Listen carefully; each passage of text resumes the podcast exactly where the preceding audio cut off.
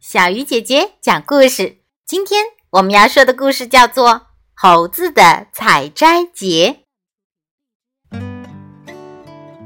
夏天来了，桃园里的桃树都挂满了桃子。猴子看着满园丰收的桃子，高兴极了。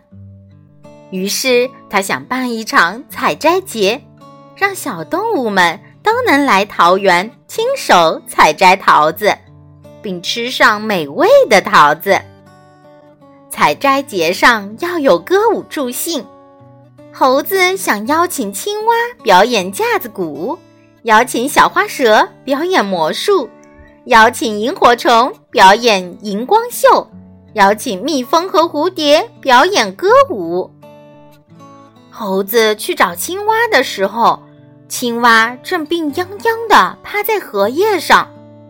他听说猴子的来意后，声音嘶哑地说：“对不起，我不能参加你的采摘节了。”猴子看到青蛙无精打采的样子，问道：“你生病了吗？”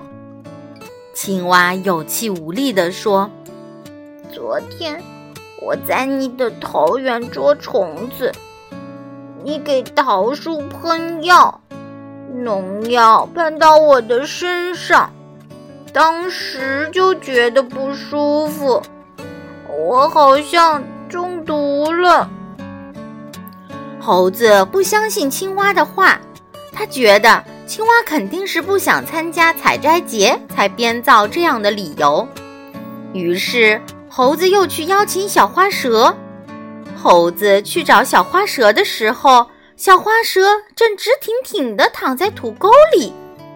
他听说猴子的来意后，声音嘶哑地说：“对不起，我不能参加你的采摘节了。”猴子看到小花蛇无精打采的样子，问道：“你生病了吗？”小花蛇有气无力地说：“昨天。”我在你的桃园捉老鼠，你给桃树喷药，农药喷到我的身上，当时就觉得不舒服，我好像好像中毒了。猴子对小花蛇的话将信将疑，但这点疑虑没有阻止他去邀请萤火虫的步伐。猴子去找萤火虫的时候，遭遇了一只硕大且长相怪异的飞虫。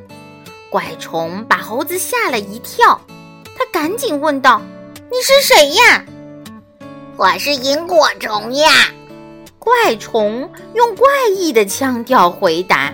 “你别骗我，萤火虫怎么会是你这副样子呢？”